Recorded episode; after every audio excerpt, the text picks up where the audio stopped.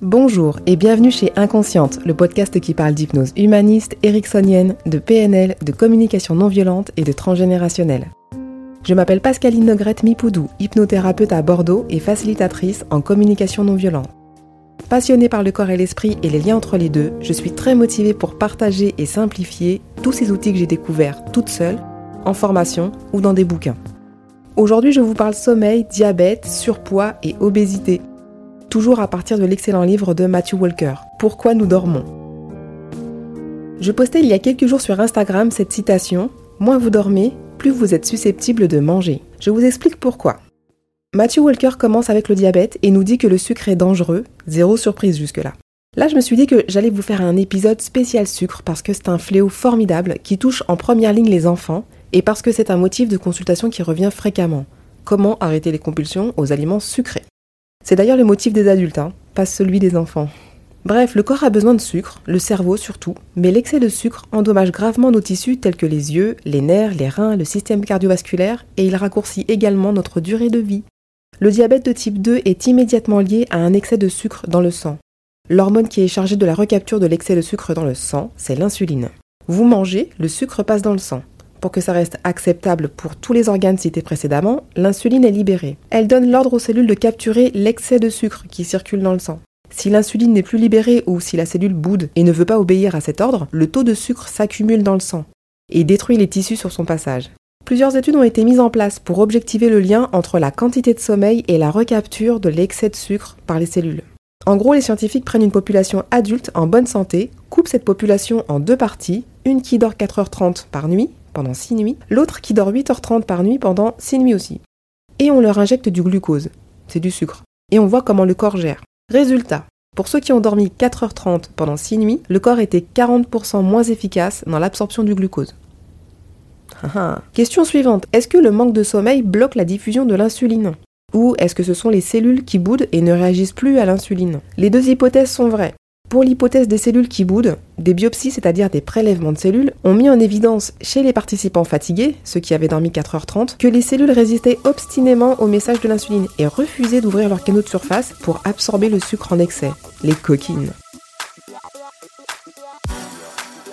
Matthew Walker conclut sur le diabète en disant Le manque de sommeil chronique est désormais reconnu comme l'un des facteurs majeurs de l'escalade vers le diabète de type 2 dans les pays industrialisés. Pour vous thérapeutes et aussi vous non thérapeutes, l'anamnèse qui révèle un diabète ou prédiabète doit vous mettre la puce à l'oreille concernant la quantité de sommeil. Et alors si en plus les insomnies ou autres troubles du sommeil sont le motif de consultation, vous aurez peut-être la chance de régler les deux problèmes en même temps. Vous pourrez également apporter ou vous apporter des conseils d'hygiène de vie, même en hypnothérapie, le bon sens prime. La satiété, on continue avec la satiété qui est la sensation dans le corps d'avoir suffisamment mangé. Cette sensation est gérée par deux hormones de l'appétit, la leptine et la gréline. Pour faire simple, la leptine dit stop, je n'ai plus faim. Et la gréline dit l'inverse, au secours, j'ai faim. Un déséquilibre de ces deux hormones peut donc vous faire prendre du poids, ou même en perdre, j'imagine, quand le stop de la leptine il arrive beaucoup trop tôt et qu'on n'a pas à manger suffisamment. Je vous épargne les modalités des expériences de torture du sommeil pour évaluer l'impact du sommeil sur ces deux hormones. Résultat, les crampes d'estomac et l'appétit augmentent rapidement après seulement deux jours de sommeil moindre ce qui veut dire que la leptine baisse rapidement. En gros, elle ne dit son stop que trop tard, vous laissant ingurgiter des quantités de nourriture inutiles. Et bien sûr, la gréline augmente, donc vous avez toujours et encore faim.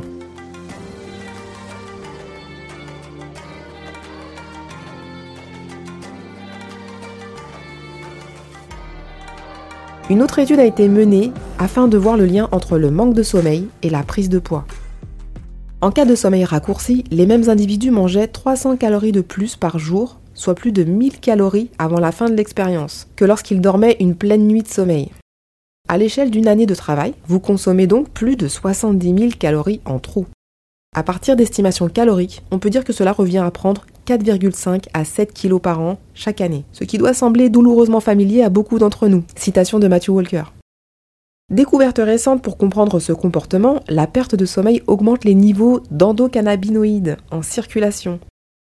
Ce sont des substances produites par le corps semblables au cannabis. Donc augmentation d'endocannabinoïdes plus le déséquilibre de leptine et de gréline égale message chimique puissant vous menant vers le même résultat, vous mangez trop.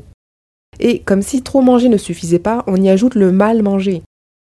Une autre étude démontre que les envies de sucreries, d'aliments riches en glucides, toujours du sucre en fait, hein, genre le pain, les pâtes, et de snacks salés, les chips, les bretzels, augmentent de 30 à 40% quand le sommeil est réduit de plusieurs heures. Matthew Walker et son équipe ont donc cherché pourquoi, dans ces conditions, nous avions envie de sucre rapide et de glucides. Et ils ont trouvé leur réponse dans le cerveau, à coup de scanners cérébraux. Après les avoir privés de sommeil et leur avoir montré des images de différents aliments, à la sortie du scanner, on leur propose les aliments qui leur faisaient le plus envie. L'équipe de Matthew Walker découvre que les zones de surveillance du cortex préfrontal, nécessaires au jugement réfléchi et aux prises de décision contrôlées, étaient réduites au silence par le manque de sommeil.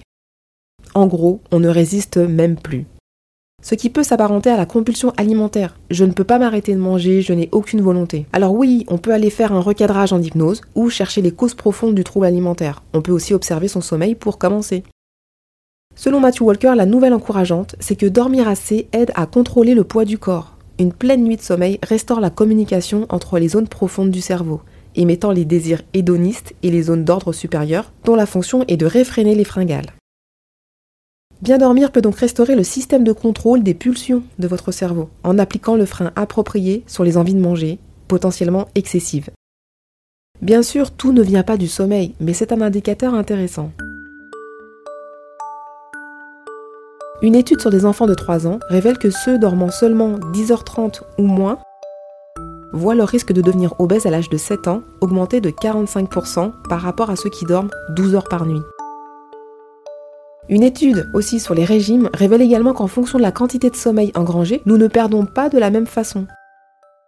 Chez les participants dormant seulement 5h30, plus de 70% du poids du corps est du muscle et non de la graisse. Pour les participants ayant dormi 8h30, ce pourcentage de 70% redescend à 50%, préservant ainsi les muscles. Lorsque vous n'obtenez pas assez de sommeil, le corps rechigne particulièrement à abandonner sa graisse et la masse musculaire s'appauvrit. Voilà, en tout cas, j'espère que cet épisode vous a plu. Retrouvez-moi sur Instagram podcast-inconsciente, sur Doctolib pour les rendez-vous visio ou présentiels. Inscrivez-vous sur la newsletter de Ocha pour les coulisses du podcast. Pensez aux 5 étoiles et aux commentaires pour que ce podcast soit écouté encore plus largement. Tipeee est toujours là, il attend vos premiers euros. Je vous dis merci et à très très bientôt.